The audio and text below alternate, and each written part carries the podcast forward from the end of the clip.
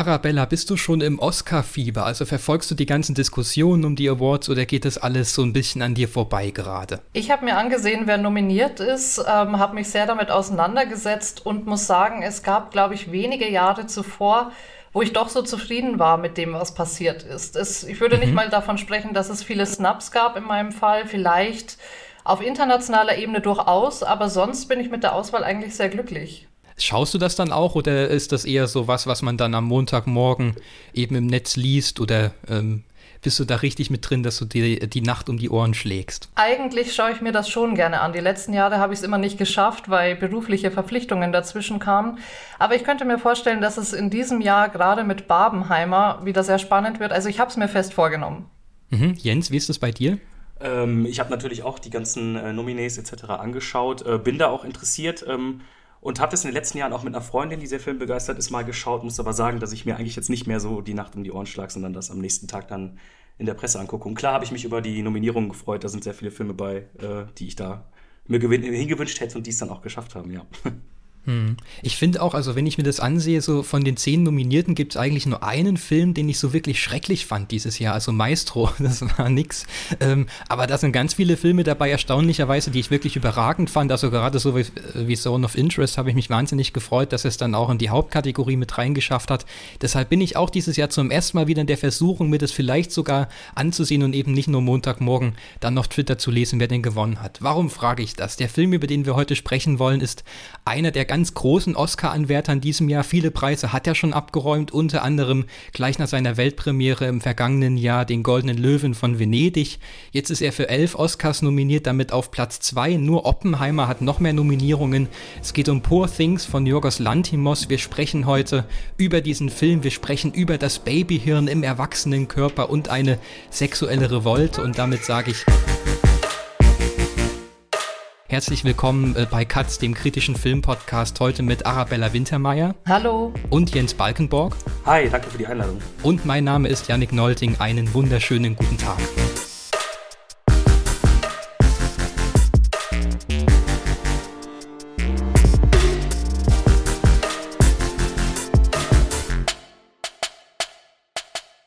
Wir sprechen heute zum ersten Mal in der Konstellation miteinander. Arabella, du warst schon mal vor einiger Zeit bei Katz zu Gast. Du bist freie Journalistin und Kritikerin, unter anderem für Phoenix, für die Taz, die Berliner Zeitung oder auch Zeit Online. Und Jens, du schreibst unter anderem äh, für den Freitag, die EPD Film, die Jüdische Allgemeine oder die NZZ am Sonntag. Ich freue mich riesig, dass wir heute in dieser Runde zusammengefunden haben, um über diesen doch sehr populären, vielleicht auch sehr kontrovers besprochenen Film heute auch hier nochmal gesondert sprechen zu können. Ich muss dazu sagen, wir betreten auch bei Katz kein komplett neues Terrain. Also über diesen Film wird schon länger auch hier im Podcast gesprochen, auch über den Regisseur wird schon länger gesprochen. Wir hatten letztes Jahr ein Special über alle Filme von Jorgos Lantimos aufgezeichnet und mich würde gerade, weil wir eben jetzt zum ersten Mal zu dritt miteinander darüber sprechen, trotzdem nochmal eure Sicht der Dinge interessieren. Also ist das ein Regisseur überhaupt, der euch irgendwas bedeutet? Wie seid ihr zum ersten Mal ihm begegnet? Ähm, ja, ich dann kann ich was zu sagen. Ähm, mhm. Ich bin ihm zum ersten Mal begegnet, äh, eigentlich im Studium. Ich habe äh, Dogtooth gesehen. Ähm, damals 2009 war das, glaube ich, und äh, war so hin und weg von diesem Film, dass das letztlich auch dazu geführt hat, äh, äh meine Masterarbeit über ihn und über dieses damals, äh, über die Greek Weird Wave zu schreiben, ähm, über Yorgos Lanthimos, äh, seinen Film Dogtooth, Alpen und dann habe ich noch mit reingenommen auch äh, Atina Rahl, Zangaris ähm, Attenberg. Mhm. Und eigentlich ist das ein Regisseur, der mich seitdem begleitet und den ich, äh, ich freue mich auf jeden neuen Film von ihm, bin ein großer Fan und äh, sehe auch sozusagen, dass sich jetzt mit Poor Things, um vielleicht schon mal auf gleich zu teasern, so ein kleiner Kreis für mich geschlossen hat. So. Also ja, wichtiger Regisseur für mich unbedingt. Hm, Arabella, war bei dir auch Dogtooth der große Einstieg? Tatsächlich nicht. Ich bin später dazu gekommen, auch recht spät mit The Favorite dann. Und mhm. ich konnte mit The Favorite nicht so viel anfangen. Das ist auch, wenn ich nachgeguckt habe, Filme von ihm, immer noch einer der Schwächeren, weil er für mich eher das, was Lantimos auch sein kann, bedeutet, nämlich eine Art Kuriositätenkabinett. Und womit ich dann mehr zu ihm gekommen bin, war The Lobster. Ich würde sagen, das ist nach Poor Things mein Lieblingsfilm von ihm. Ähm, und mit Killing of a Sacred Deer habe ich auch wiederum meine Probleme. Deswegen würde ich sagen, ich habe gemischte Gefühle zu Lantimos. Immer wenn es inhaltlich auch fundierter wird und nicht so sehr nur der Stil, nur das Kuriose im Fokus steht, kann ich was mit ihm anfangen. Aber es gibt auch viele Filme, die mich nach dem anfänglichen ja, nach dem anfänglichen Interesse auch recht schnell wieder kalt lassen. Hm. Ja, mir geht's da ähnlich. Also das hatten wir auch in diesem Special so ein bisschen herauskristallisiert, dass das oftmals Filme sind, die einen, eine große Faszination beim ersten Mal, ich denke, auf uns alle damals ausgeübt haben. Ähm, und bei einigen ist es auch immer noch so, aber dann hat man auch manchmal den Eindruck, dass die so gerade, wenn man sie dann nochmal sieht, wenn man sich dann nochmal tiefer reinkniet, dass sie so ein bisschen an Glanz irgendwie einbüßen. Wenngleich auch ich sagen muss, also es gibt manche Filme von ihm wie The Favorite, da ging es mir so, dass ich den ganz furchtbar fand fand und den will ich, also den, den habe ich schnell vergessen, den habe ich dann jetzt nochmal gesehen und habe ihn direkt wieder vergessen. Also das ist ein Film, wo für mich gar nichts hängen geblieben ist, während ich zum Beispiel Killing of a Sacred Deer wieder ganz großartig fand und ich würde sogar sagen, in einem weiteren Sinne würde ich den sogar so zu meinen Lieblingsfilmen aus, dem, aus den ganzen letzten Jahren sehen. Ich frage mich bei Lantimos so ein bisschen, das ist einer, der oftmals mit der Provokation, mit der Verstörung, ähm, ja, der Irritation beim Sehen in Verbindung gebracht wird und ich würde eben doch fragen, und das ist vielleicht das so eine der Leitfragen für diesen Podcast, ist das heute noch so? Also gelingt ihm überhaupt noch diese Provokation, diese Irritation oder ist das inzwischen gar nicht mehr so ein Stolperstein, wie das vielleicht mal war? Ähm, aber dann können wir vielleicht auch direkt konkret einsteigen in dieses neue Werk von ihm, Poor Things. Äh, Yorgos Lantimos hat dieses Mal einen Roman adaptiert von Alistair Gray, ein schottischer Autor. 1992 ist der Roman erschienen. Wir befinden uns in diesem Film im, ja, so einem Zerrbild einer Fantasieversion des 19. Jahrhunderts und begegnen einer Frau namens Bella Baxter, gespielt von Emma Stone, die also eine Selbstmörderin ist, der, äh, die in einem, ja, Art Frankenstein-Operation von einem Mann namens Godwin, gespielt von Willem Dafoe, wiedererweckt wurde und dieser Godwin hat ihr das Gehirn ihres, äh, ja, ungeborenen Babys ins Hirn eingepflanzt. Also wir haben diese dieses, diesen, diese künstlich wiedererweckte Frau mit dem Kindergehirn in ihrem Körper und wir erleben jetzt quasi, wie sie einen Reifeprozess durchlebt, wie sie irgendwann aus diesem Mikrokosmos des großen Herrenhauses, des Versuchslabors ausbricht, in die weite Welt geht und eben lernt, was da so für Schieflagen existieren. Sie setzt sich mit ihrer eigenen Identität auseinander, mit sozialen, kulturellen Normen, mit den Ungerechtigkeiten der Welt und die, am Ende steht also die Frage, wird sie jemals äh, wieder auf die Welt schauen können, wie es zuvor war, oder ist doch da, äh, dieser Blick auf äh, alles, auf das ganze soziale Miteinander für immer verändert? Wie ist es euch gegangen, als ihr diesen Film zum ersten Mal gesehen habt? Also Jens, bei dir weiß ich, du hast ihn auch in Venedig letztes Jahr gesehen. Genau. Wie war da dein erster Eindruck? Ähm, ja, also ziemlich, ich war auf jeden Fall ziemlich äh, platt danach. Also generell war dieser Festivaltrube mich ein bisschen geschlaucht. Ähm, ich muss sagen, dass mhm. ähm, ja, der Film hat mich überrascht, äh, in da, dahingehend, äh, dass, dass ich, glaube ich, lange nicht mehr so gelacht habe und so verstört war wie in, den, in der ersten Hälfte des Films. Also es beginnt ja, in dem, wie du gerade schon erzählt hast, in diesem, in diesem irrsinnigen Haus mit großen Räumen. Es wird viel mit Fisheye-Optik gearbeitet und dann tanzt da oder stackst da Emma Stone in dieser grandiosen Rolle äh, äh, als, als eigentlich äh, Kind im Körper einer Frau äh, durch die Räume. Und ich muss sagen, dass, dass mich das schon sehr gecatcht hat und dass sich da für mich quasi äh, dann, wie gesagt, auch der Kreis schließt äh, zu Dogtooth, weil Dogtooth war ja die Geschichte von Eltern, die ihre Kinder in einem abgeschotteten Anwesen quasi mit falschem Weltwissen aufziehen, falsche Sprache beibringen. Da ist dann die Blume der Zombie. Und äh, der Film endete mit einem versuchten Ausbruch und war dann vorbei. Und äh, ähm, in äh, Poor Things ist es ja jetzt eigentlich die Weiterführung dessen. Also eine, eine, ein Kind im Frauenkörper, das quasi die Welt äh, erst nur aus, aus, in einem abgeschotteten Mikrokosmos erlebt und dann quasi rausgelassen wird auf die Welt. Und äh, dann geht es eigentlich den ganzen Film darüber, darum für mich, wie äh, die Welt auf sie reagiert. Äh, sie mhm. hat ja irgendwie was Monströses und das hat mich äh, ungemein unterhalten. Ich finde aber, es war auch sehr, sehr vielschichtig inszeniert, äh, stilistisch überbordend, ähm, wie man das vielleicht äh, seit Killing of a Sacred Deer, würde ich sagen, hat sich da so stilistisch nochmal anderes getan bei ihm. Äh, ich finde, er hat da jetzt eine Sprache gefunden, die schon sehr eigen ist für diese Idee von diskursiven Gegenräumen, die er eigentlich in seinen ganzen Film aufmacht. Und ähm, ja, also mich hat das sehr, sehr unterhalten, muss ich sagen. Und mhm. auch äh, intellektuell dann beschäftigt.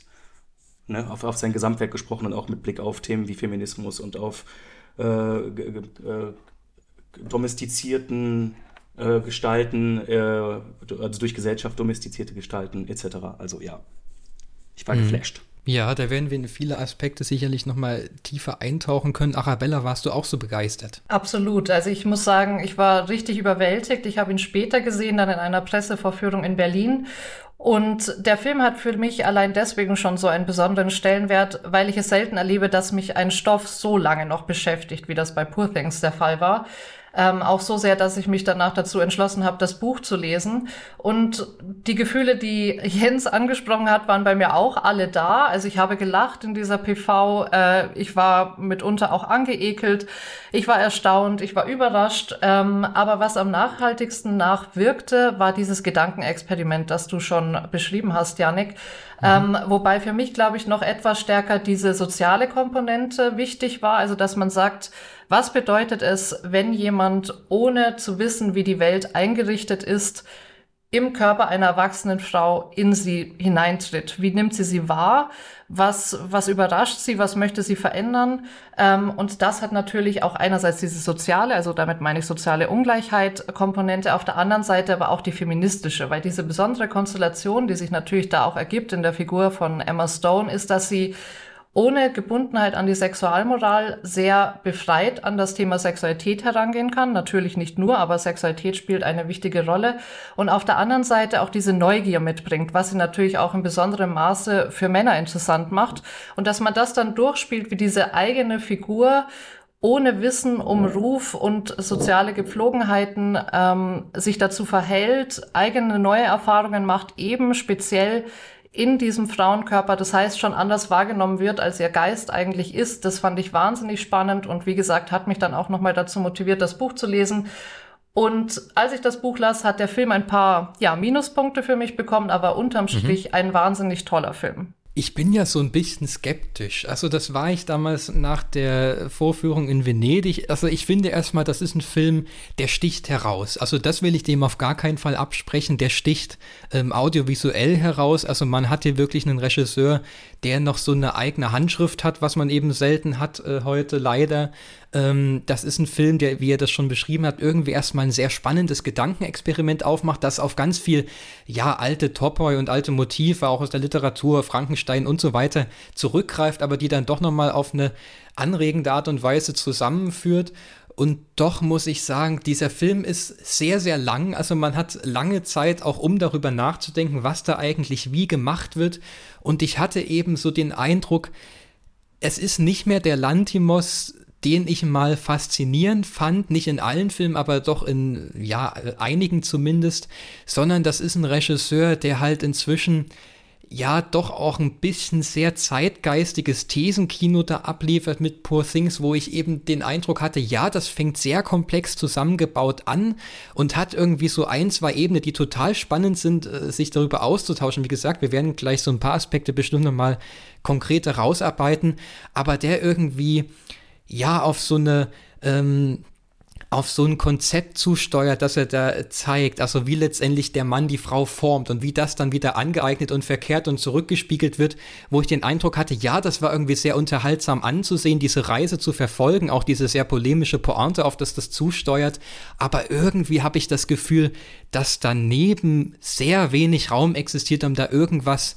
entstehen, um da irgendwas kreisen zu lassen, um vielleicht auch abzuschweifen und ähm, ja, wo das hat sich dann noch beim zweiten Sehen letztes Jahr nochmal so ein bisschen verstärkt. Also beim zweiten Mal würde ich sogar fast sagen, das war immer noch total toll, diese überbordenden, exzessiven Fantasiebilder da auf der Leinwand zu sehen, diese komischen Geräusche und Musikstücke die ganze Zeit zu hören. Aber irgendwie hatte ich dann auch den Eindruck, wenn man weiß, worauf das hinausläuft, ist das wieder ein Film von Jorgos Lantimos, ähm, der für mich beim zweiten Mal einfach nicht mehr viel bereithält, was es da noch zu entdecken gibt, sondern der hat diese ein, zwei Fragen und wenn ich die einmal durchgespielt habe, dann hat sich der Film extrem schnell erschöpft. Aber ähm, vielleicht könnt ihr äh, kontern, was für euch dann noch länger gearbeitet hat, was für euch vielleicht auch das Ambivalente ausmacht an der ganzen Sache. Dürfte ich da direkt nochmal einhaken? Mhm. Ich würde da einen Unterschied aufmachen zwischen was ist von Lantimos und was ist von seinem Drehbuchautor Tony McNamara. Weil ich mhm. würde sagen, das, was du angemerkt hast, kritisiert hast, das war ja jetzt vor allem auf inhaltlicher Ebene. Mhm. Und das sehe ich bei Tony McNamara. Also ich hatte mir dann auch nochmal angeschaut, er war auch derjenige, der das Drehbuch zu The Favorite gemacht hat, was meiner Meinung nach eben auch einer der schwächeren Lantimos-Filme ist, wenn es darum geht, was wird uns angeboten zum weiter darüber nachdenken. Und mhm. Tony McNamara, ich glaube, Poor Things, hätte Poor Things nicht aus diesem reichen Stoff von Alistair Gray schöpfen können, wäre dieser Film noch viel, ja, banaler gewesen, weil ich glaube, Tony McNamara sich eben genau auf dieses Kuriose, die besondere Welt etc ähm, fokussiert. Und das, was wir noch sehen in Poor Things, ist quasi eine Verdünnung von Alistair Gray. Um darauf zurückzukommen, was Lantimos angeht, ich mhm. glaube, an Visualität, ähm, an Ideenreichtum, wie übersetzen wir diesen Stoff ähm, in eine fantastische Welt, ähm, statten das vielleicht auch noch steampunkig aus, wählen die richtigen Kostüm- und Setdesigner. Ich würde sagen, auf Lantimos Seite ist da sehr viel richtig gemacht worden, vielleicht nur nicht die Wahl des Drehbuchautoren. Mhm. Ja, ich verstehe auch total, warum er sich diesen Stoff aussucht. Und also auch was Jens schon aufgemacht hat, das sind viele Motive aus früheren Werken, wo sich so der Kreis ein bisschen schließt und man entdeckt dann natürlich ganz viele Sachen aus dem Lantimos-Kosmos, egal ob das nun von ihm noch beigesteuert wurde, was kommt von Tribo, was kommt aus der Vorlage, das ist ja dann nicht mehr so wirklich transparent, das auseinanderzuhalten. Mhm.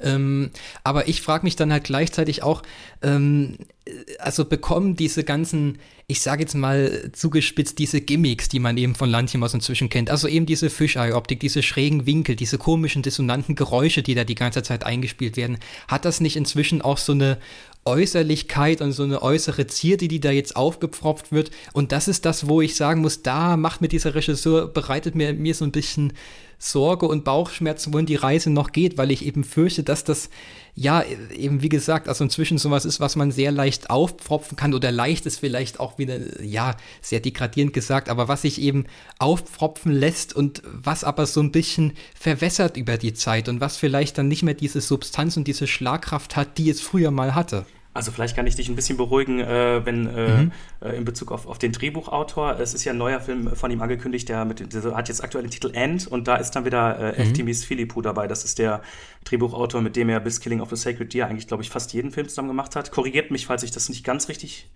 also zumindest äh, die, die Trilogie in äh, Griechenland etc., also Alpen, Kinetta und, ähm, und ähm, Dogtooth.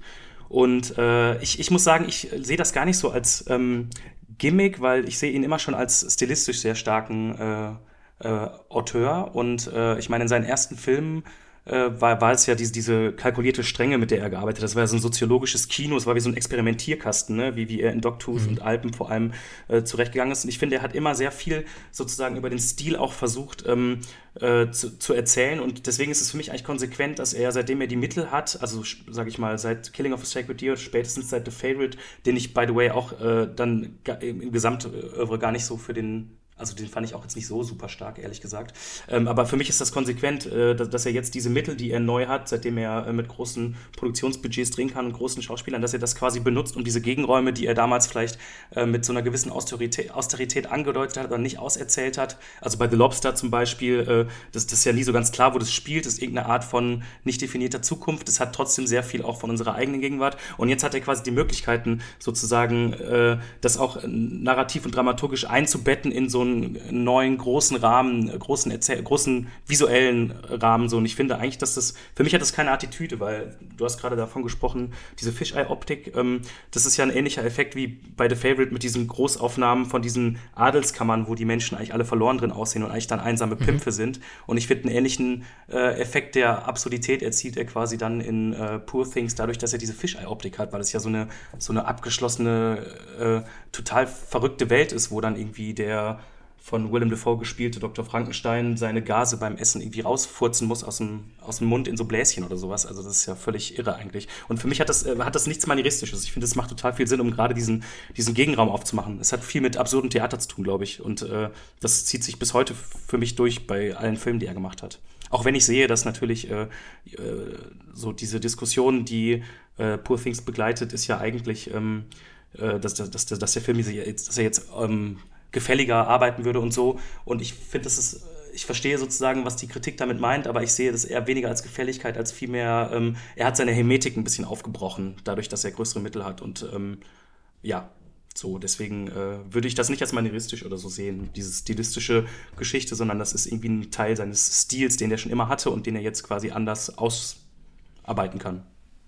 Hm. Zum Stichwort Gefälligkeit würde ich gern später nochmal zurückkommen, aber vielleicht können wir nochmal so versuchen, diese einzelnen Motive und Versatzstücke da auseinanderzunehmen. Also wir haben erstmal die eine Ebene der Geschichte, wo ich es durchaus als Stärke sehen würde, also dieser Gedanke, dass das Männliche immer das Weibliche nach den eigenen Bildern formt, was dann quasi über Generationen, über Generationen, über Generationen hinweg weitergetragen wird und das Männliche selbst, das so einem gewissen Experimentierfeld unterworfen ist, was auch so auf bestimmte Tradi bestimmten Traditionen unterworfen ist. Also wir haben das an dieser Willem Dafoe-Figur God Godwin vorgeführt bekommen, der also selbst äh, als Kind irgendwelchen komischen Experimenten und Operationen unterzogen wurde und wie er das diese konkreten OP-Bilder übersetzt, also wie er das greifbar werden lässt, das finde ich doch eine Stärke. Oder wie ging es euch, euch da? Oder wie habt ihr überhaupt erstmal diese Thematik gelesen, die da aufgemacht wird äh, an diesem Punkt?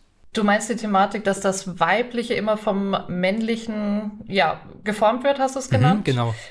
Ich würde es tatsächlich von der anderen Seite nehmen. Also natürlich mhm. schwingt das da mit, aber ich würde sagen, das Exzeptionelle an dem Film ist, ähm, was es bedeutet, wenn sich eine Frau nun mal nicht von einem Mann formen lässt. Und wie gesagt, mhm. das erwächst aus diesem Gedankenexperiment. Und da kommen wir aber auch schon an eine Schwierigkeit, die ich dann mit dem Film hatte. Genau, wenn man sich nochmal anschaut, woher kommt der Stoff ähm, dass Lantimos das zwar einerseits kritisiert, also einerseits sagt, ähm, es gibt dieses gesteigerte Interesse an dieser, ich nenne es mal Kindfrau, weil sie so neugierig ist, weil sie so losgelöst ist. Ich finde aber, der Film kann sich an manchen Stellen selber nicht davon loslösen, ähm, das zu betreiben, was er eigentlich kritisieren möchte. Ich habe es ähm, in meinem Text zum Film etwas vereinfacht Male Gaze genannt. Ich glaube, mit dem Stichwort kann man aber ganz gut arbeiten, wenn man näher ausführen möchte, ähm, was mich an diesem Film stört. Ich weiß nicht, ob wir, wie viel wir spoilern wollen oder inwiefern wir in einzelne Etappen gehen wollen. Ähm, äh, ich würde sagen, wir, wir können alles sagen. Also ich denke, wir müssen auch dann gerade über das Ende sprechen, wie dieser Bogen geschlossen wird. Also ich denke, für den ersten Eindruck, wie wir zu dem Film stehen, hat es gereicht und ab jetzt äh, können wir voll ins Detail gehen. Perfekt, dann würde ich das Stichwort Paris nennen. Ich glaube, in Paris, mhm. in dieser Episode, hatte ich meine größten Schwierigkeiten mit Poor Things. Ich mache einmal noch den Rückgriff aufs Buch. Das ist was, was mich zwar beim ersten Mal sehen schon gestört hat, also ohne das Wissen des Buches im Nachgang aber noch mehr.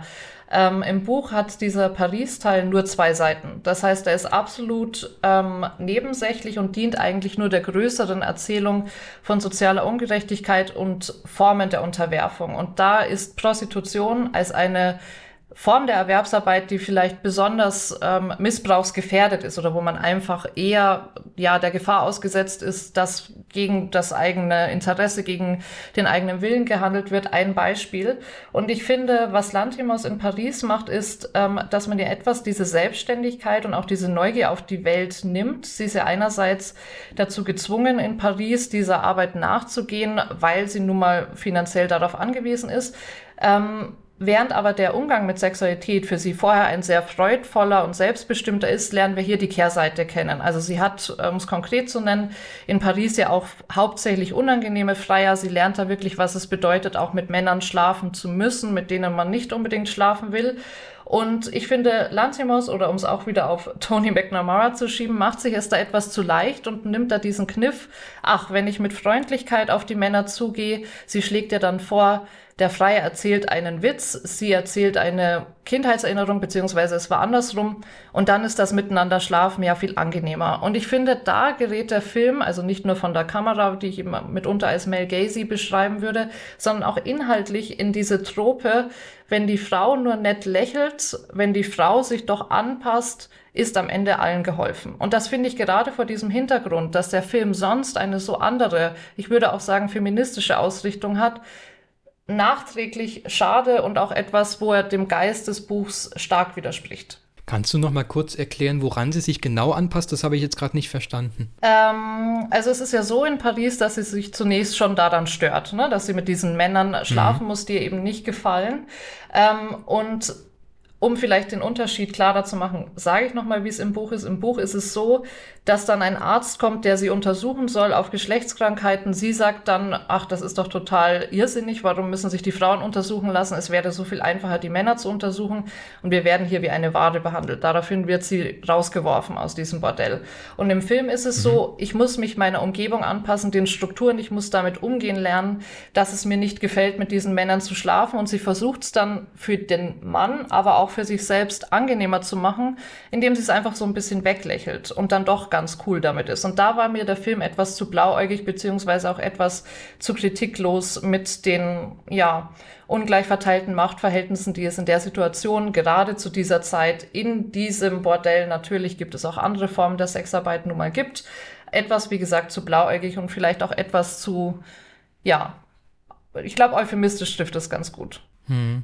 Na, ich hatte, also ich, ich glaube, ich hätte es gar nicht als Anpassung beschrieben. Ich hätte, ich hatte eher den Eindruck, dass es auch hier darum geht, also so eine Form von Eigensinn auszuleben, also auszutesten, inwiefern man in diesem bestehenden, sehr eng gefassten System also irgendwie noch einen eigenen Kopf zu bewahren, was aber trotzdem natürlich sich mit einer gewissen Unterwerfung, mit einer gewissen äh, oder ja, Fügung trotzdem einhergeht. Aber ja, ich würde zustimmen, dass das also so ein bisschen seltsam eingefangen ist, wie dann also auch, äh, also auch so Szenen, wenn dann äh, der Familienvater mit seinen Söhnen da reinkommt und denen quasi den Sex erklärt. Natürlich wird es dann irgendwie der Lächerlichkeit preisgegeben, aber trotzdem ändert sich nichts, dass das irgendwie passiert und dass es, ähm, ja, so ja, dass, dass sie da irgendwie mitmachen muss und so weiter. Also das finde ich auch so ein bisschen eigenartig, wie das dann so, so einen großen Raum einnimmt und irgendwie als äh, ja, Revolte dann uns, äh, uns vorgeführt und verkauft wird. Aber wie ging es dir damit, Jens? Ähm, ich kann den Kritikpunkt verstehen. Ich muss aber sagen, dass ich das in dem Gesamtkontext ihrer äh, sozusagen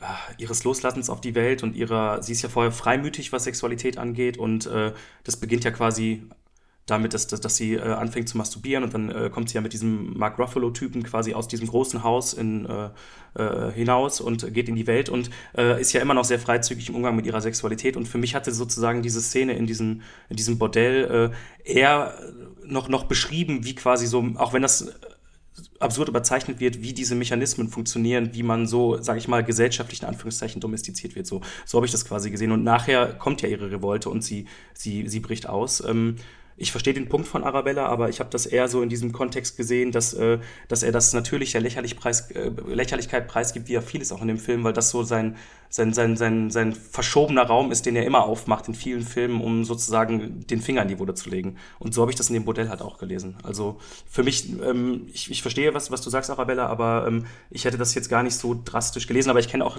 jetzt nicht die Romanvorlage. Ähm, ne? Du hast ja auch geschrieben, dass generell der Film äh, weniger sozusagen über diesen, diese sozial, das, dieses, dieses soziale Ungleichgewicht äh, diskutiert. Ähm, äh, das heißt, das ist so ein, so ein, Blick, den ich jetzt so nicht habe, aber so aus rein filmischer Perspektive ähm, habe ich das eher so gelesen. Also als Teil des Prozesses, den sie als äh, das, das vom kindlichen Tier zum, weiß ich, zur intellektuellen Prostituierten hin zur, weiß ich nicht, äh, intellektuellen, über allem stehenden äh, Frau ähm, durchmacht, dass das so eine Etappe ist, die es quasi braucht, so ein Entwicklungsschritt. Das finde ich ganz interessant, dass du das gesagt hast, Jens, weil das ist etwas, was mich teilweise in der Kritik beziehungsweise wie der Film aufgenommen wurde, etwas gestört hat. Da wird es oft gesagt, sie erlebt eine Selbstbefreiung durch Sex. Ich finde, sie ist eher selbstbefreit mhm. und genau genommen erfährt sie das ja eher durch das Experiment und dadurch ist der Umgang mit Sexualität auch ein freier. Ähm, versteht ihr, was ich meine, den Unterschied? Mhm. Also sie ist frei im Umgang mit Sexualität, wird aber nicht frei durch Sexualität. Und da kommt man auch wieder zu einem mhm. anderen Punkt, wo ich sage, da finde ich es schade, was Lantimos und Namara aus äh, dem Stoff gemacht haben, weil eigentlich geht es um diesen, also ist Sexualität auch nur ein Aspekt. Also das glaube ich, wenn man Paris als Kernstück nimmt meiner Kritik, könnte man das ausbauen zu einer allgemeinen, dass ähm, es funktioniert zwar sehr gut im Film, aber mit Rückblick auf, auf den Stoff, den eigentlichen, ist es eine Verknappung, die ich schade finde und die auch wieder mit reinspielt in meine Grundkritik, dass Lantimos und McNamara ein bisschen selber diesem Reiz des Stoffes verfallen und selber, ähm, ja, also um es einfach zu machen, eigentlich geht es sehr viel um soziale Ungerechtigkeit. Vielleicht kann man dazu auch noch mal sagen, dass Alistair Gray bekennender Sozialist war und ich noch nie gesehen habe, wie man mhm. so schlau ähm, Sozialkritik üben kann, ohne dass es dogmatisch ist. Und ich hätte mir so gewünscht, dass wir diesen breiteren Rahmen haben ähm, und diese Neugier, die Bella auf die Welt hat, eben nicht auf die Sexualität ähm, verknappen und dann daran auch nur ähm, Ungleichheit an den Geschlechterungleichheiten aufmachen, sondern zum Beispiel eben auch was äh, Vermögens ähm, Angelegenheiten angeht. Ähm, nur um es einzuordnen, ganz kurz, ähm, es ist im Buch nämlich zum Beispiel auch so, dass der, der Stoff nicht aus ihrer Sicht erzählt ist, sondern von ähm, McCandles. Und wenn man das sich dann eben mal anschaut, sieht man, okay. wo es angedeutet wird, also wo Lantimos und McNamara versucht haben, das mit reinzubringen, aber bitte nicht in einem Ausmaß, wo es vielleicht störend oder anstrengend werden könnte. Weil dadurch, dass wir im Buch von McCandles aus erzählen, haben wir schon, er kommt ja aus einer schlechteren Schicht von Anfang an dieses Thema. Ähm, Klasse mit drin, um es vereinfacht auszudrücken. Es gibt dann sehr interessante Ausführungen beispielsweise zwischen McCandles und Godwin Baxter über Medizin, wo es beispielsweise solche Gespräche gibt wie Medizin ist eigentlich nie daran interessiert, tatsächlich zu heilen, weil wir hätten die Möglichkeiten, ähm, dass es der Menschheit als solche sehr viel schneller, sehr viel besser geht, indem wir allen sauberes Wasser, eine tolle Unterkunft äh, bieten können und auf der anderen Seite Jobs verbieten, die dem Körper, aber auch der Seele hinderlich sind. Das heißt, das spielt immer mit rein. Ich drücke das jetzt natürlich verknappt und vereinfacht aus. Das ändert aber natürlich auch auf Figur, auf, auf Hinblick in die Figur ähm, Bella ganz viel, weil sie ähm, mit diesem Nichtwissen von der Welt unter anderem auf Sexualität anders schaut, aber auch auf die Welt an sich und wie sie eingerichtet ist. Das heißt, was wir auch später sehen, ähm, am prägnantesten ist ja das Thema soziale Ungleichheit in dieser Episode in Alexandria, wo sie dann sehr aufgebracht mhm. ist, als sie diese Armut sieht, wo sie daraufhin auch das Geld, ähm, das Mark Ruffalos Figur erspielt hat, spendet. Aber eigentlich ist das, wie gesagt, der tragende Gedanke in diesem Buch und davon ausgehend passiert auch noch viel mehr. Also sie hat danach dieses Erlebnis in Paris, aber eigentlich hat sie vorher schon gesagt, ich muss etwas tun, damit die Welt nicht so bleibt, wie sie ist und beschließt dann sehr früh ähm, später eine Klinik zu eröffnen, die für Frauen ist, die für Kinder ist und nachdem sie eben Paris erfahren hat, auch für Prostituierte. Das heißt, dieser soziale Ungleichheitsgedanke ähm, trägt das Buch an sich und um auf den Film zurückzukommen, dass man diese Neugier auf die Welt und das Stören daran, wie die Welt eingerichtet ist, nur auf Sexualität verknappt, ist etwas schade, wenn man sieht, was möglich gewesen wäre mit diesem Buch. Das finde ich total spannend und ich gehe da absolut mit bei dem Kritikpunkt. Diese Engführung ist eben auch genau das, was mich so an diesem ganzen letzten äh, Akt stört. Okay, da taucht dann der, der böse Ex-Mann auf und das ist natürlich so ein furchtbar schlimmer Typ und ein Gewalttäter, der also dann mit äh, Verstümmelung und Mord droht, wenn sie sich ihm nicht fügt. Also da bekommen wir nochmal so eine weitere Stufe der Eskalation, der Unterwerfung vorgeführt und das wird dann in so eine, ja, ähm, Augenzwinkern präsentierte Rache umformuliert und ich denke mir, ja, dann haben wir dieses diese, was ich eben meinte, so ein bisschen zeitgeistige Punchline, wo dann natürlich sich alle drauf einigen können. Und das ist dann irgendwie eine sehr niedrigschwellige Form von Feminismus, die dann auch da zum Schluss vorgeführt wird, wo ich eben skeptisch bin und ich mich eben frage, also auch was wir da ganz zum Schluss sehen, wie dann dieser Geschlechterkonflikt aufgelöst wird, auf den sich der Film eben verengt, gerade in, dem, in diesem letzten großen Akt. Also ist das nicht dann auch wieder so dieses, dieses Einrichten in den vorgegebenen Regeln, die wir halt von Anfang an präsentiert bekommen haben. Also dieser Film hat überhaupt keine Utopie. Also was du sagst, dieses ganze äh, soziale Ungerechtigkeit und so weiter, womit sie konfrontiert wird. Und es ist ja trotzdem im Film drin. Das wird mhm. so ein bisschen an den Rand geschoben und nimmt keinen, nicht so viel Platz ein wie alles andere. Ähm, aber ja, also da hat der Film halt dem gar nichts mehr entgegenzusetzen, also, sondern wir ziehen uns eher wieder zurück aus der Welt. Sie richtet sich ein in diesem Mikrokosmos und es wurde einmal das Personal ausgewechselt. Und ich denke, da trifft sich dieser Film durchaus mit Barbie, der halt, mit dem er oft verglichen wurde, aber nicht in einem besonders positiven Sinne. Also ich bin, äh, ich war sehr irritiert von diesem Ende. Wie ging es euch damit?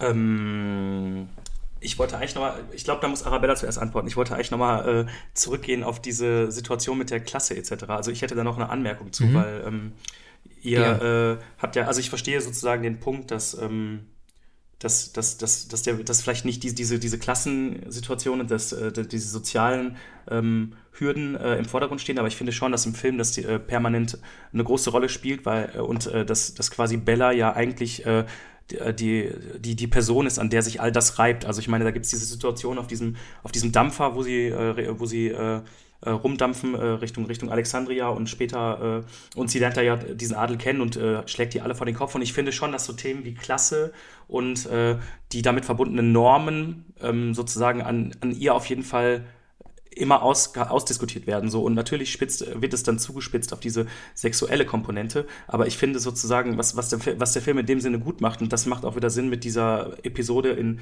in Paris, äh, die, über die wir gerade schon gesprochen haben. Ich finde halt, dass Lanthimos diese ganzen Themen verhandelt, äh, ohne sozusagen, dass, dass diese, diese Begriffe klar sind. Also ähm, ähm, Bella ist irgendwie dann in ihrer eigenen Sozialisation, die sie durchmacht, vom Kind äh, zur, zur dann nachher Prostituierten und zur Intellektuellen, die äh, in dem Haus die Männer quasi unter sich äh, hält, ähm, die, in, in, dieser Entwicklung ist sie ja sozusagen, wird sie zu einer Feministin, ohne zu wissen, was es ist. Also eigentlich so verhandelt der Film durch, durch ihre Perspektive, an mhm. der sich die ganze Welt reibt, ja diese ganzen Begrifflichkeiten, über die wir reden, ohne die aber anzustupsen oder auszusprechen. So, und das finde ich dann schon gut. Und in dem Sinne hat für mich das, das Ende war, war für mich halt ein totaler Lanzimos-Moment, weil äh, es ist ja dann tatsächlich so, wie du gesagt hast, Janik, äh, das Personal ist ausgetauscht und dann sitzt da äh, der Gen, wer ist das nochmal am Ende? Ich habe den zuletzt in Venedig gesehen, das ist ein bisschen her, dieser General ist, dass der nachher mit einem Ziegenkopf äh, auf der Wiese sitzt und äh, Gras kaut, ne? Hm, Christopher Abbott. Ähm, seine Figur heißt, Moment, ja. das muss ich selber nachschauen, Alfred Plessington. Ja, also ähm, für mich hat es dann doch Sinn gemacht, äh, wobei ich dann den utopischen Gedanken natürlich nicht zu hoch hängen würde, aber die Utopie für Bella ist quasi auf die Welt losgelassen zu werden und dort äh, sich an den Normen zu, zu schulen, was dann vielleicht auch was ja, überhaupt nicht utopisch hat, aber sie macht diese Entwicklung halt durch und wir erleben das mit und ganz am Ende ist sie Teil dieses Systems, aber hält sich quasi ähm, sozusagen, hat ihr eigenes kleines Reich geschaffen. Das hat dann vielleicht auch, ja, so es, hat, es ja. hat vielleicht auch was Dystopisches dann schon fast, weil sie halt in diesen Mechanismen funktioniert, aber ich finde, in diesem Gesamtkonstrukt des Films hat, äh, hat diese Entwicklung, die sie dadurch macht, schon Sinn gemacht. Doch ja, so ein seltsam verquerer Paradies ja, genau, hat genau. fast zum Schluss. Genau, es hat was total Surreales. Ich meine, es hat so was Surreales wie auch der Anfang. Ne? Ich meine, der Film beginnt ja damit, mhm. dass sie, äh, dass, dass ihre, ihre eigentliche Körperhülle Selbstmord begeht äh, und ganz am Ende ist sie quasi als reinkarniertes neues Wesen dort und äh, hat sich ihr Reich erarbeitet. Es ist dann quasi, wenn man das so nimmt, auch vielleicht eine total schräge, ins Absurde kippende ähm, Emanzipationsgeschichte einer Frau mit feministischen Untertönen. So, ähm, ja, also für mich hat das Ding gemacht und ich musste sehr lachen, als dieser, dieser Ziegenkopfmann am Ende gemäht hat. ja. mhm. Arabella, was sagst du, ist das die, die passende Pointe zum Schluss? Ich fand die Pointe nicht sehr stark, muss ich sagen. Ähm, mir geht's da ganz ähnlich, Yannick, wie dir. Mir hat ein bisschen die Utopie gefehlt. Ähm, um jetzt ein bisschen auf eure beiden Ausführungen einzugehen. Ähm, ich würde nicht sagen, was du erwähnt hast, Janik, dass es so schlimm war wie bei Barbie. So weit würde ich auf gar keinen Fall gehen. Aber ich weiß, was du damit meinst. Es hat so ein bisschen diesen kecken Feminismus, ja. Es hat so ein bisschen mhm. dieses Augenzwinkern und ähm, wir machen es nicht zu schwer am Ende. Wir wollen auch irgendwie positiv und mhm. mit einem Lacher rausgehen. Und ja, das fand ich etwas schade, ähm, was du meintest, Jens, dass man sagt, ähm, es ist da trotzdem, ähm, also gerade diese Themen, Feminismus, soziale Ungleichheit, da stimme ich dir zu. Ich tue mich nur schwer damit, dass ähm, man den Easy Way Out am Ende gewählt hat. Ähm, ich verweise noch einmal aufs Buch. Das war nämlich wirklich gut mhm. gelöst mhm. da. Ähm, und das finde ich so schön. Das klingt natürlich im Film auch an und deswegen ist der Film auch für mich so gut. Ich musste ähm, tatsächlich zwischendurch an Adorno und es gibt kein richtiges Leben im Falschen denken, ähm, weil der Film einen gewissen Optimismus mit drin hat.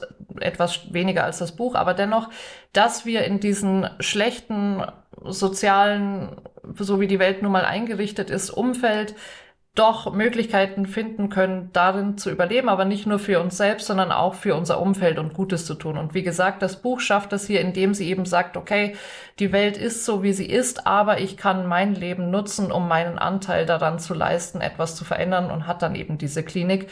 Während das mir hier im Film auch etwas zu bunt ist mit, ähm, ja, wir haben diesen General hier äh, besiegt, du hast es sehr schön gesagt mit, wir haben diesen Paradiesgarten.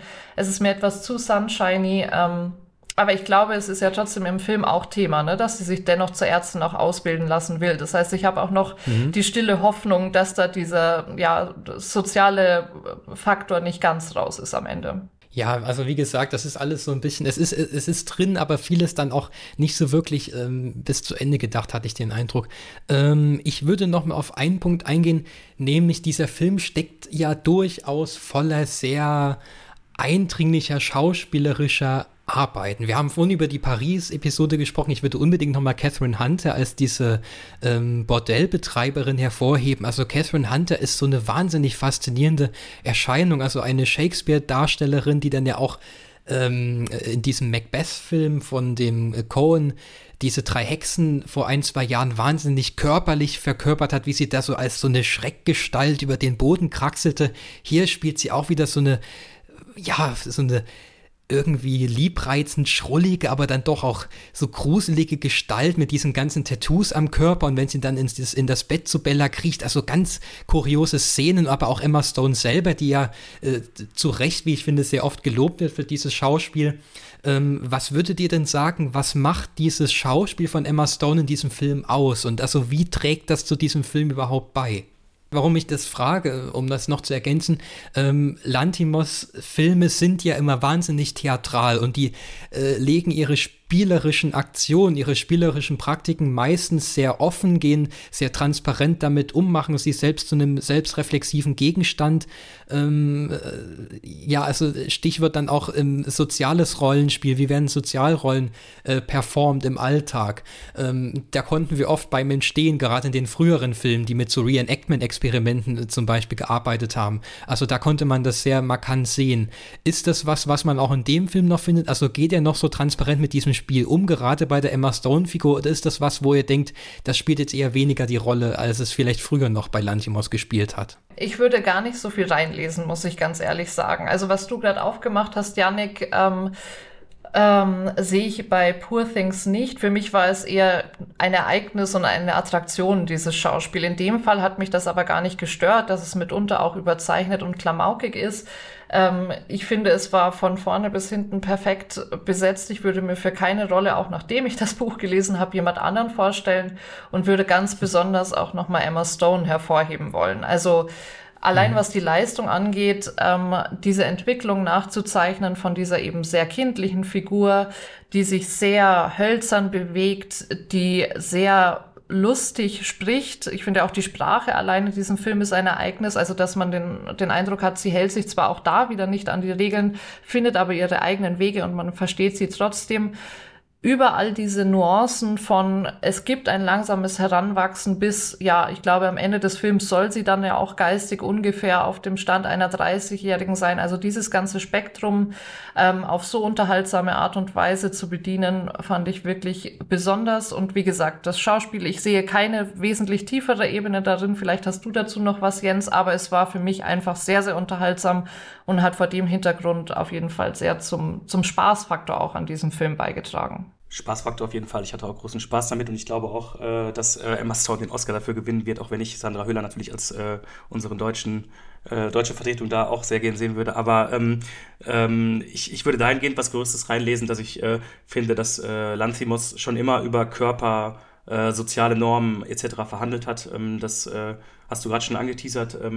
Yannick, das spielt hier ja bei Doctors eine Rolle mit diesen Reenactments. Ähm, dort gab es zum Beispiel auch so eine ganz, äh, weiß nicht, ob ihr euch noch erinnert, so eine verrückte Tanzabend, den die, den die Kinder für die Eltern inszenieren und mhm. äh, wo, wo die wirklich fast bis zur Besinnungslosigkeit wackeln und äh, erschöpft zusammenbrechen. Also ich finde, dass, äh, dass bei ihm immer schon der Körper so ein, so ein Diskursraum ist für, ähm, für soziale Fragen und für Normen. Und äh, ich denke eigentlich, dass es in dem Sinne für mich konsequent ist, dass man jetzt in Poor Things äh, auf dem Körper von äh, Emma Stone, auf ihrer Haut, auf ihrer, in ihrer Gestik und ihrer Mimik sozusagen äh, die, die, ihre Domestizierung, ihre Art von Emanzipation äh, sozusagen äh, äh, körperlich ablesen kann. Also von diesem Starksten am Anfang, was Arabella gerade schon erwähnt hat, hin zu dieser, zu diesem gerade stehenden, äh, gewillten Frau, die, die sie am Ende ist. So.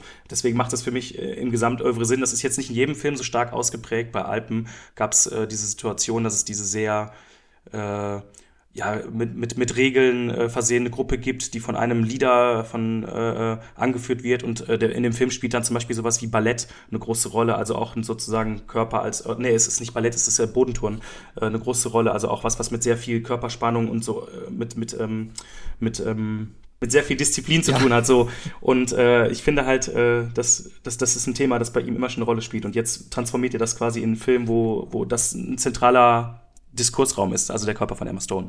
Hm. Ja, überhaupt, also dieser Prozess der Subjektwertung eben als Abrichtung des mhm. Körperlichen, mhm. des Leiblichen, des Triebhaften, was er uns da zeigt. Ich finde halt, die Stärke liegt genau drin, darin, also Emma Stone macht das schon großartig, quasi einmal so einen Reset eigentlich zu wagen. Also man setzt nochmal den, den erwachsenen Körper zurück auf so eine Kindlichkeit, die so den Körper noch nicht unter Kontrolle hat, diese zuckenden, komischen, umherkraxenden Bewegungen, die sie da macht die ganze Zeit, dann das ganze Verhalten, also das, das Verhältnis zum, zum Obszönen, zum kulturell Obszönen, zum verabscheuten, ausgestoßenen, auch zum Tod ist noch nicht so vorhanden. Also dieses freudvolle Einstechen auf Leichen oder dann zer zermatscht sie da diese Kröte mit den Händen und freut sich darüber. Das fand ich schon sehr, sehr stark und äh, dieser Verfremdungseffekt, der halt darüber hergestellt wird mit dieser ähm, Kindliches und Erwachsenes ist zusammengeworfen und dann haben wir nochmal diese zusätzliche Verfremdung und Distanzierung durch diese ganze entrückte Fantasiewelt, die wir da sehen. Also ich denke, das ist schon irgendwie ganz klug arrangiert, wie er uns eben auch wieder in so eine Versuchsanordnung reinversetzt und einfach mal das laufen lässt und mal gucken, wie würde das denn aussehen, wenn man diesem Gedankenexperiment weiter folgen würde. Ich habe aber dazu gleich den Kritikpunkt, okay, wir sehen dann eben diese Subjektwertung, also irgendwie ein, auch ein Bewusstwerden des eigenen Körpers, was erwartet die Gesellschaft vom körperlichen Verhalten, was sind die Normen, denen man sich irgendwie fügen muss, was gehört zum, zum Anstand, zum guten Geschmack und so weiter. Und dann sehen wir eben diese Reifeprozesse, also einmal vom Kind zum Erwachsenenalter, wo ich mir aber denke, das sorgt aber eben umgekehrt auch dafür, dass wir so einen Film haben, der erstmal anfängt, wo wir im ersten Akt jetzt mal auf gut Deutsch gesagt so ein bisschen die Sau rauslassen können und uns so an diesen ganzen komischen, verkehrten Handlungsweisen im Alltag erfreuen können und können so ein bisschen verschmitzt irgendwie auch darüber lachen und über diese kleinen obszönen Gags oder wenn dann mal die Gewalt plötzlich ganz explizit wird, eben im Einstechen auf diese Leiche und so weiter. Also da können wir einmal äh, uns das so ein bisschen austoben, auch als, als Zuschauer im Kino. Und dann aber, wenn es so, ich sag mal, ernst wird, wenn es darum geht, diese Themen auszufeilen, wenn es um diese äh, gesellschaftskritischen Töne geht, dann gerade diese Geschlechterfrage, diesen Geschlechterkampf, den wir schon herausgearbeitet haben, da setzt sie sich dann, da, da äh, ja, nähert sie sich dann dem normalen Verhalten in Anführungszeichen an, was wir eben als normal im Alltag erachten. Äh, alles wird so ein bisschen gezügelter, domestizierter, wo ich mir denke, ja, aber irgendwie wäre es spannender gewesen, sie hätte dieses grenzüberschreitende Verhalten tatsächlich bis zum Ende durchgehalten, weil ich glaube, dann wäre es tatsächlich irgendwie ein provokativer Film geworden, an dem man sich reiben kann. Und der hätte auch ein Stück weit verhindern können, dass man eben diesen Eindruck bekommt, dass gerade auch dieser Umgang mit Feminismus dann so sehr niedrigschwellig und konsensartig gestrickt ist, dass man dann wieder mit sehr zu überspitzten Freund-Feind-Bildern und Pointen arbeitet, das Ganze zu erzählen. Ich finde das ganz interessant, dass ihr beide sagt, sie wirkt am Ende so sehr domestiziert. Also ich sehe natürlich da auch eine Entwicklung. Ähm, ich kann besser mhm. mit dem, mit dem Wort Subjektwerdung ähm, umgehen, aber tue mich schwer mit Unterwerfung oder mhm. Domestizierung, weil ich gerade finde, das Charmante an dieser Figur ist, dass sie immer wieder zu sich selber zurückfindet. Natürlich hat sie da eine gewisse naja, sie muss auf dem Boden der Tatsachen ein Stück weit gelangen, sie muss sich irgendwie in dieser Welt einrichten, aber das Besondere finde ich ist ja doch, dass sie trotzdem immer noch gegen sehr viele Regeln verstößt und sich das eigene, das ist für mich das Wichtigste, bewahrt. Also, worin seht ihr genau die Domestifizierung? Ähm, ich sehe sie nicht äh, dort, wie sie auf die Welt blickt, aber wie sie sich eben verhält, wie sie mit ihrem Körper umgeht, allein wie sie läuft. Also das ist ja ein, ein kompletter Kontrast zu dem, was wir am Anfang des Films sehen. Also ich, ich will ja auch, das würde natürlich dem ganzen erzählerischen Bogen widersprechen, wenn man sagt, sie muss eben dieses Kind bleiben, wie es am Anfang war. Aber ich sage nur, dieser Verfremdungseffekt wäre eigentlich inszenatorischer und erzählerischer spannender gewesen, wenn wir tatsächlich diese Subjektwertung erlebt hätten, aber die eben trotzdem dieses grenzüberschreitende Verhalten Verhalten im Alltag nicht so ganz ablegt. Und das meine ich halt. Also äh, die Art, eben wie gesagt, diese Art und Weise, wie sie sich bewegt, wie sie spricht, das ist halt, das nähert sich halt immer mehr so diesem normalen Gesetzten an. Und das denke ich so, dass damit macht es der Film uns halt auch ein bisschen leicht, uns dem anzunähern und zu identifizieren. Aber ich finde halt irgendwie Kino spannender, was so eine Diskrepanz irgendwie lässt, wo wir nicht wissen, wie genau verhalten wir uns zu dem. Auch zu ihr als Figur. Ich glaube. Das ist mir irgendwie zu, zu auserzählt, zu einfach und also es ist irgendwie zu leicht, auch auf ihre Seite sich zu schlagen. Ich glaube, ich sehe das gar nicht so stark wie du. Also ich finde natürlich, sie gleicht sich mehr an, aber sie bleibt immer noch sehr, sehr komisch. Also du, du hast jetzt als Beispiel diesen aufrechten Gang genannt, aber ich finde auch der ist ja immer noch was Stachsiges. Also sie tritt ja fast zu gerade auf, wenn ich mich richtig erinnere. Ich habe diesen Spaziergang mit McCandles am Schluss im Kopf oder relativ gegen Ende mhm. oder auch wie sie da mit ihm spricht, also wo sie auch noch mal über Paris erzählt und nochmal sagt, ähm, do you understand, I've been a hole. Also wer würde das schon so sagen? Ich finde, sie ist mhm. immer noch sehr ungeziert ähm, und ich glaube, sie folgt eigentlich nur den, der aufoktroyierten Welt, soweit sie muss, um ihren eigenen Zielen nach wie vor zu folgen. Also ich finde gerade die Stärke dieser Figur ist, dass sie nicht absolut domestifiziert wird und ich meine auch die Sache, wie sie sich von dem General löst. Ich meine, am Ende ist er eine grasfressende Ziege. Auch das würde ich sagen, ist immer noch sehr weit von dem entfernt, was normales oder sozial akzeptiertes ah, Verhalten ja. ist. Also ich sehe natürlich die Entwicklung, soweit würde ich mitgehen, aber ich finde, sie ist nicht bis zur Reizlosigkeit Geschwindigkeit angepasst oder auch nur nicht in der Nähe von der reizlosen Anpassung am Ende. Also ich würde das einfach weniger kritisch betrachten.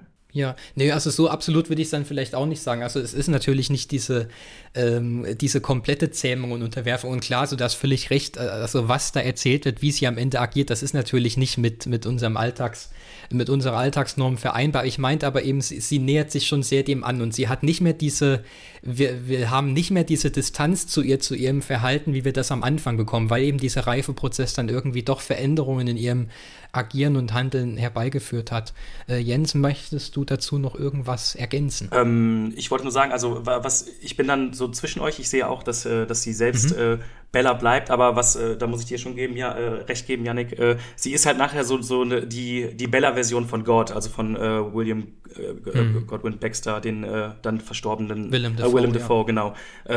sie ist dann schon eine, ihre sehr eigene, aber doch auch daran angelehnte Version. Deswegen glaube ich schon, dass, dass, dass, dass wir da gar nicht so weit auseinander sind, was es angeht. Sie ist schon die Bella, ähm, aber auf jeden Fall ähm, sieht man am Ende, dass äh, der soziale Umgang und äh, die Welt quasi mit ihr und ihrem Körper, mit ihrem Umgang was, was gemacht haben. So. Und das wäre wär bei meiner Ansicht nach, auch wenn ich das, die Idee gut finde, Janik, dass äh, nachher äh, vielleicht völlige Eskalation passiert und man eine Art von Utopie sieht, äh, finde ich das in, in der Erzählung, äh, die äh, Lanthimos da aufmacht, schon sehr konsequent, dass es halt dann auch dort landet und nicht in einem in einem, weiß ich nicht, Nimbus, wie, ich wüsste gar nicht, wie der aussehen sollte. Hättest du eine, das wäre eine interessante Frage, wie würdest du dir das vorstellen? Was, was, was müsste passieren, Janik, äh, dass, äh, dass, dass, dass du damit zufrieden wärst, dass sie quasi komplett neben der Welt stehen würde oder ein eigenes Ding wäre oder so? Hast du da eine Idee?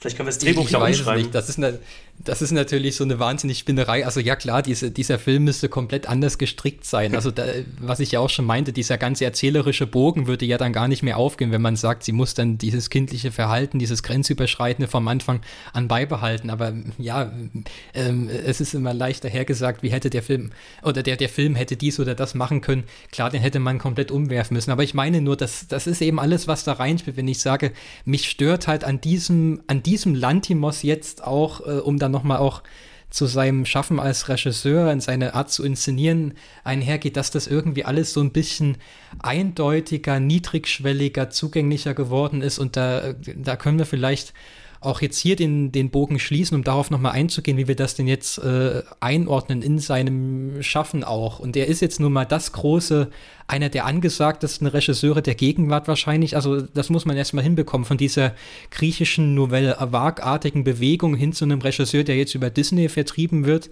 und also elf Oscar-Nominierungen bekommt. Man könnte auch hämisch fragen, was ist da schiefgelaufen. äh, so drastisch würde ich es dann auch nicht formulieren. Ähm, aber ja, was ich halt sagen würde, wo er zugänglicher geworden ist, ist eben genau dieses Erzählen, das mehr auf eindeutige Pointen hin ausgelegt ist und eben auf der dieses Thesenhafte. Also es, es herrscht doch gar kein Zweifel, wie, wie wir das lesen sollen zum Schluss. Und das ist ja was, was sich doch eklatant von dem frühen Lantimos abhebt. Also wo man nur diese Versuchsanordnungen und Experimente hatte, wo quasi alles offen ist. Man hat natürlich eine Ahnung gehabt, worauf sich das beziehen könnte und wie man das lesen kann. Aber das ist ja völlig offen gewesen, wie man sich dazu verhalten soll. Und hier hat man halt jetzt dieses, ja, wo ich jetzt doch äh, zugespitzt sagen würde, dieses etwas kulturkämpferische ähm, Kino, wo wir also alle darüber lachen können und das holt irgendwie alle an einen Tisch und ich, ich finde es irgendwie eine beachtliche Leistung und der Film hat ja auch seine Qualitäten und Stärken, aber mir fehlt so dieses, dieses offen spielerische, wo die Gedanken auch mal abschweifen können, wo ich eben nicht weiß, wie ich mich dazu verhalten soll, wo ich gerade stehe, das fehlt mir eben an diesem Film. Aber wie ordnet ihr das ein? Also hat er jetzt diesen,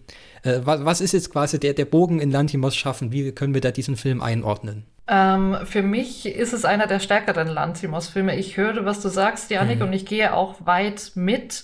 Äh, wenn du sagst, ja, auch eine Art von Vereinfachung natürlich, die immer mit einer Art von ähm, Zugänglichkeit einhergeht. Ich muss aber sagen, mhm. dass ich die Filme, glaube ich, die sich so präsentieren von Lantimos, mir tatsächlich auch mehr bedeuten. Also ich würde sagen, mhm Poor Things ist ähm, mit Lobster mein Liebling und Lobster war auch ein Film, wo ich sehr viel drin lesen kann, dass wir diesen Schwenk machen über eine fantastisch aufgeladene Welt und eigentlich über unsere sprechen. Das heißt, ich habe da vielleicht andere Präferenzen oder weniger Probleme damit, wenn es zur Identifikation einlädt, wenn es zugänglich ist, so wie es bei Lobster eben dann auch um vielleicht ja äh, den Rang von von Paar sein in dieser Gesellschaft, also dass man einen Partner hat und wie wichtig das ist und welche welche lächerlichen Dinge wir mitunter tun. Hauptsache, wir haben einen Partner ging, hat Poor Things hier eben seine feministischen, seine sozialen Gerechtigkeitsthemen, ähm, während ich eben mit anderen Filmen wie beispielsweise, du hast ihn auch genannt als eher einen, den du sehr gerne magst, Killing of a Sacred Deer, weniger anfangen kann, mhm. weil die mir zu solipsistisch sind. Also genau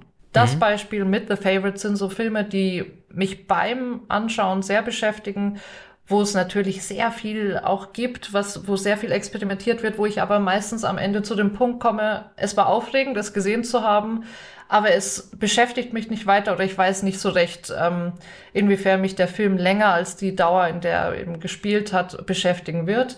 Deswegen, ich bin mit der Richtung fein. Mir wäre es ganz recht, wenn es nicht zu sehr ins Zeitgeistige geht. Ich finde, das klingt jetzt zum ersten Mal richtig bei Lantimos an. Also das, was wir vorhin auch als diesen kecken Feminismus bezeichnet haben.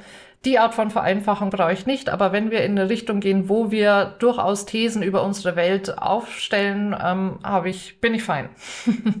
Jens, welche Stufe in Lantimos schaffen haben wir erreicht? Ähm, das ist eine gute Frage. Wir haben die Stufe erreicht, wo es äh, jemand gesch geschafft hat, also meiner Meinung nach jemand geschafft hat, wie du schon gesagt hast, äh, aus einem sehr reduzierten finanziell reduzierten Kontext mit äh, sehr sperrigen Filmen ähm, sich seine eigenen Exzentriken zu bewahren und die in so einen größeren zu überführen. Und ich äh, finde nach wie vor, dass das auch ähm, Poor Things äh, sehr, sehr viele Ambivalenzen hat. Ich finde einfach, dass er äh, seine Themen hat und ich finde auch eigentlich, äh, ich, ich verstehe sozusagen diesen Zeitgeistpunkt jetzt äh, in Bezug auf den Film, aber ich finde, dass seine Filme immer schon irgendwie eine Art von Zeitgeist-Thematik hatten, aber ähm, gleichzeitig auch irgendwie die so ein bisschen zeitloser verhandelt haben. Und äh, mhm. für mich ähm, hat er hier jetzt einen Punkt erreicht, den ich, den ich absolut spannend finde, weil diese Art von Performativität und diese, diese Mischung aus dann doch unterhaltsamen Momenten mit äh, tiefer gehenden Fragen, die dann irgendwie sich unterstapeln und mit einfach einem unglaublich interessanten Worldbuilding finde ich interessant und zugleich bin ich aber auch spannend, was jetzt in dem gerade schon irgendwann mal erwähnten neuen Film von ihm mit dem alten klassischen äh, äh, Drehbuch Freund von ihm ähm, was, was da wieder passieren wird. Also ich traue ihm da irgendwie viel zu und finde eigentlich, dass er bis jetzt äh, mich oft überrascht hat in den Filmen, die er gemacht hat. Und ich äh, lasse mich auch gerne beim nächsten Mal wieder überraschen. Und bin auf jeden Fall von Poor Things dann doch sehr positiv angetan gewesen und nach wie vor. Ich muss nochmal äh, es jetzt ins Kino schaffen mit den nochmal sichten auf jeden Fall. Habe ich jetzt gemerkt, mir sind viele Dinge so, was einzelne Szenen angeht, die ihr gerade beschrieben habt, gar nicht mehr so präsent, weil es einfach schon so lange her ist. Mhm. Aber äh, es ist nach wie vor ein Film, der in mir arbeitet und der mich auch beschäftigt, ja. Ja, ähm, Arabella, die abschließende harte Frage ist hier immer, muss man diesen Film gesehen haben? Auf jeden Fall. Ja. Kann ich es ganz kurz mhm. halten oder braucht ihr noch eine Begründung? Ja, klar. Okay. Jens, ich nehme an, du sagst auch, dass man den sehen soll. Unbedingt, unbedingt. Mhm.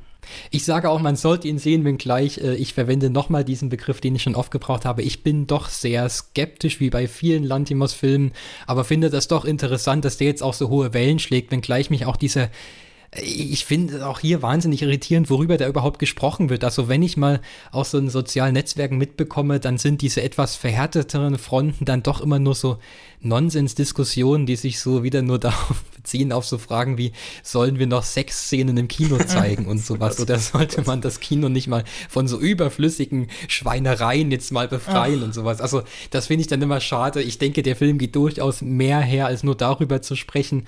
Aber gut, das ist jetzt auch ähm, vielleicht nicht, er trifft jetzt auch nicht auf die Allgemeinheit zu. Deshalb, ja, ich finde auch, man sollte den sehen, wenngleich wir ja über einige Probleme hier gesprochen haben. Wir sind fast am Ende der Folge. Wir haben noch ein kleines Shoutout-Segment, äh, in dem ihr andere Filme, Romane, ähm, eigene Projekte empfehlen könnt. Arabella, gibt es da etwas? Ich glaube, ich habe während des Podcasts schon so oft darauf hingewiesen. Ich würde sagen, ähm, lest das Buch von Alistair Gray, mhm. gerade wenn euch der Film gefallen hat. Ich glaube, das Buch äh, gefällt dann noch besser. Aber ähm, weil wir auch die Oscar-Thematik hatten und ja auch die Snaps schon so ein bisschen angedeutet hatten, ähm, ich hätte mir sehr gewünscht, dass Joyland, äh, das war der pakistanische Beitrag, es geschafft hätte.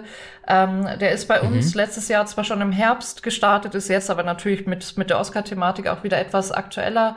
Man kann es vereinfacht als äh, queeren Coming-of-Age-Film bezeichnen, der mir vor allem wegen seiner Komplexität so gut gefallen hat. Es geht einerseits um einen jungen Mann, ähm, der entdeckt, dass er schwul ist, ähm, dadurch, dass er in einem Tanztheater auftritt und da ähm, Kontakt hat mit anderen queeren Menschen. Es geht auch um eine sehr selbstbewusste Transfrau in diesem Kontext. Es hat aber nichts von ähm, den Klischees, von dem klassischen queeren Coming of Age, sondern ist, wie angedeutet, wesentlich komplexer und geht in eine Art wunderbaren Ensemblefilm auf, an dem letztlich steht, im Patriarchat wird niemand glücklich, auch nicht die, die vermeintlich davon profitieren.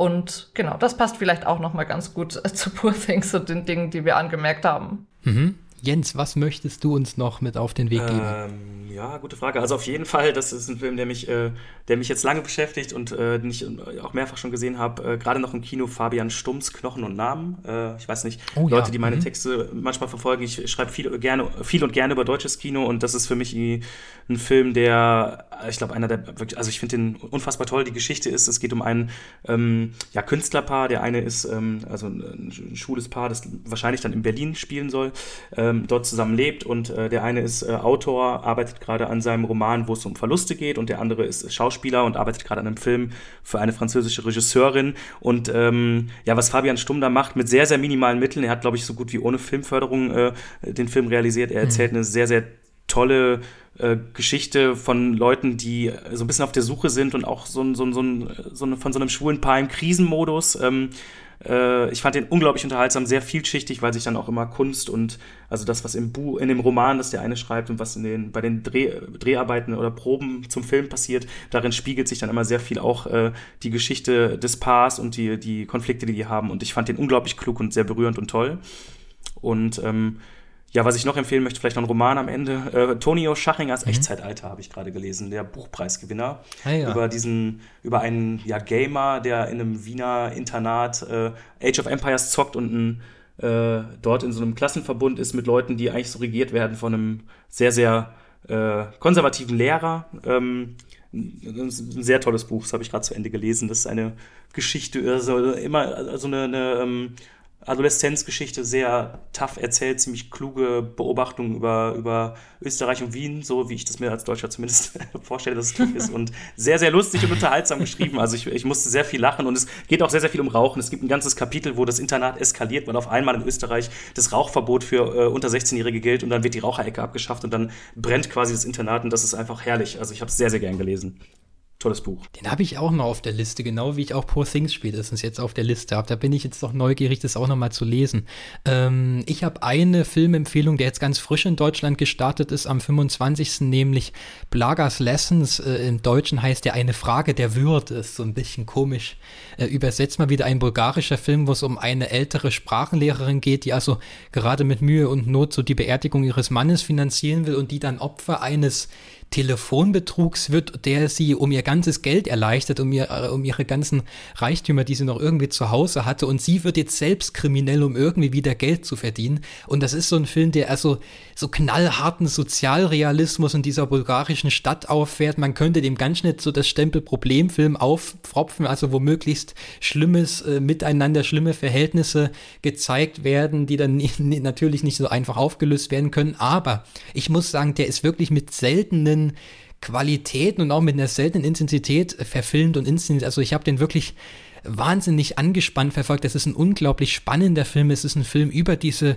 Kleinstadt in Bulgarien, also diese sehr eindrucksvoll eingefangenen Betonwüsten, dieses brutalistische Denkmal für die Gründer des bulgarischen Staates thront dann noch über allem. Das wird dann auch immer wieder durchwandelt. Man nimmt Distanzen zu diesem Ort ein. Es hat eine total äh, starke Kameraarbeit, auch wie zum Beispiel mit Plansequenzen gearbeitet wird. Also dieser erwähnte äh, Telefonbetrug ist über mehrere Minuten als äh, Plansequenz gedreht, wo man also wirklich alles aus dieser formalen Technik raus wird. Also diese ganze Intensität, die man damit beschwören kann. Plötzlich ist alles möglich, plötzlich ist alles risikoreich, auch in der Art und Weise zu inszenieren. Das ist im Übrigen auch wesentlich gekonnter eingesetzt, als man das jetzt in diesem äh, deutschen Horrorfilm Home Sweet Home äh, gerade sehen kann, der es auch als One-Take erzählt ist. Also das ist ein sehr spannendes politisches Kino, sehr zugespitzt, sehr schwarzseherisch, aber es ist ein konfrontatives Kino, ein mitreißendes Kino. Ich denke, das stößt Diskussionen an und ich äh, wünsche mir mehr dieses Kino. Es ist sehr schade, dass der nur einen sehr kleinen Kinostart bekommt. Also hier in Leipzig läuft er auch nur in einem kleinen Programmkino zum Beispiel, habe ich mitbekommen. Ich hoffe, dass den einige sehen werden. Plagas Lessons. Äh, Jens Arabella, ich danke euch. Arabella, deinen Text zu Poor Things kann man in der Taz lesen. Und Jens, du hast auch eine Kritik zum Film verfasst, äh, in Venedig schon letztes Jahr für die EPD Film. Und du hast äh, jüngst ein Porträt über Lantimos rausgebracht, was man auch in der EPD Film lesen kann. Ich bedanke mich vielmals. Ich fand, das war ein äh, tolles und für mich und mein Nachdenken über den Film ein sehr ergiebiges Gespräch. Deshalb äh, herzlichen Dank, dass ihr euch die Zeit genommen habt und äh, wir hören uns wann auch immer wieder. Es war mir eine große Freude und bis zum nächsten Mal. Tschüss. Danke und ciao. Vielen Dank, hat Spaß gemacht. Tschüss.